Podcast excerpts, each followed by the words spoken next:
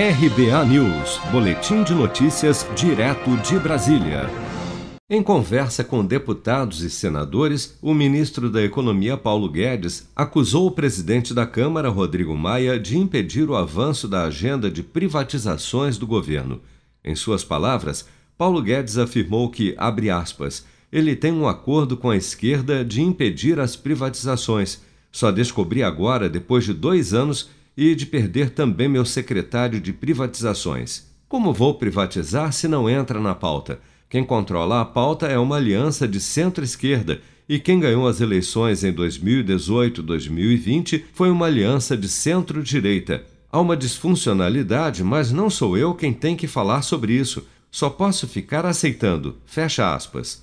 Em sua declaração, Paulo Guedes se referiu a Salim Matar, ex-secretário de Desestatização que pediu demissão após a falta de avanços na venda das estatais brasileiras.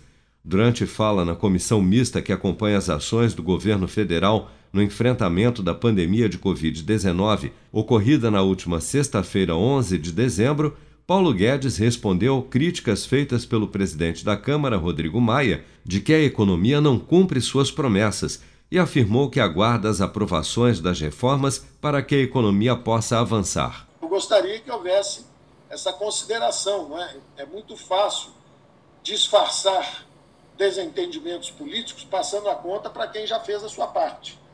Né? Nossa parte está aí. Nós já entregamos isso. A administrativa já está aí na Câmara, basta aprovar.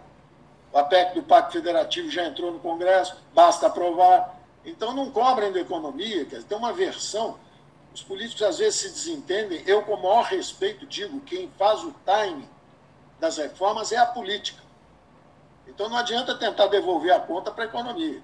Além de responder às críticas sobre a falta de agilidade do governo federal em articular a reforma tributária, Paulo Guedes afirmou não querer ser pretexto para disputa política.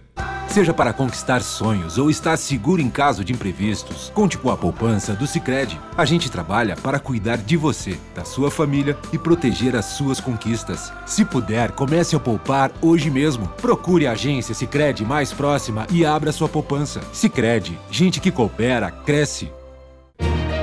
Com produção de Daniele Vaz, de Brasília, Flávio Carpes.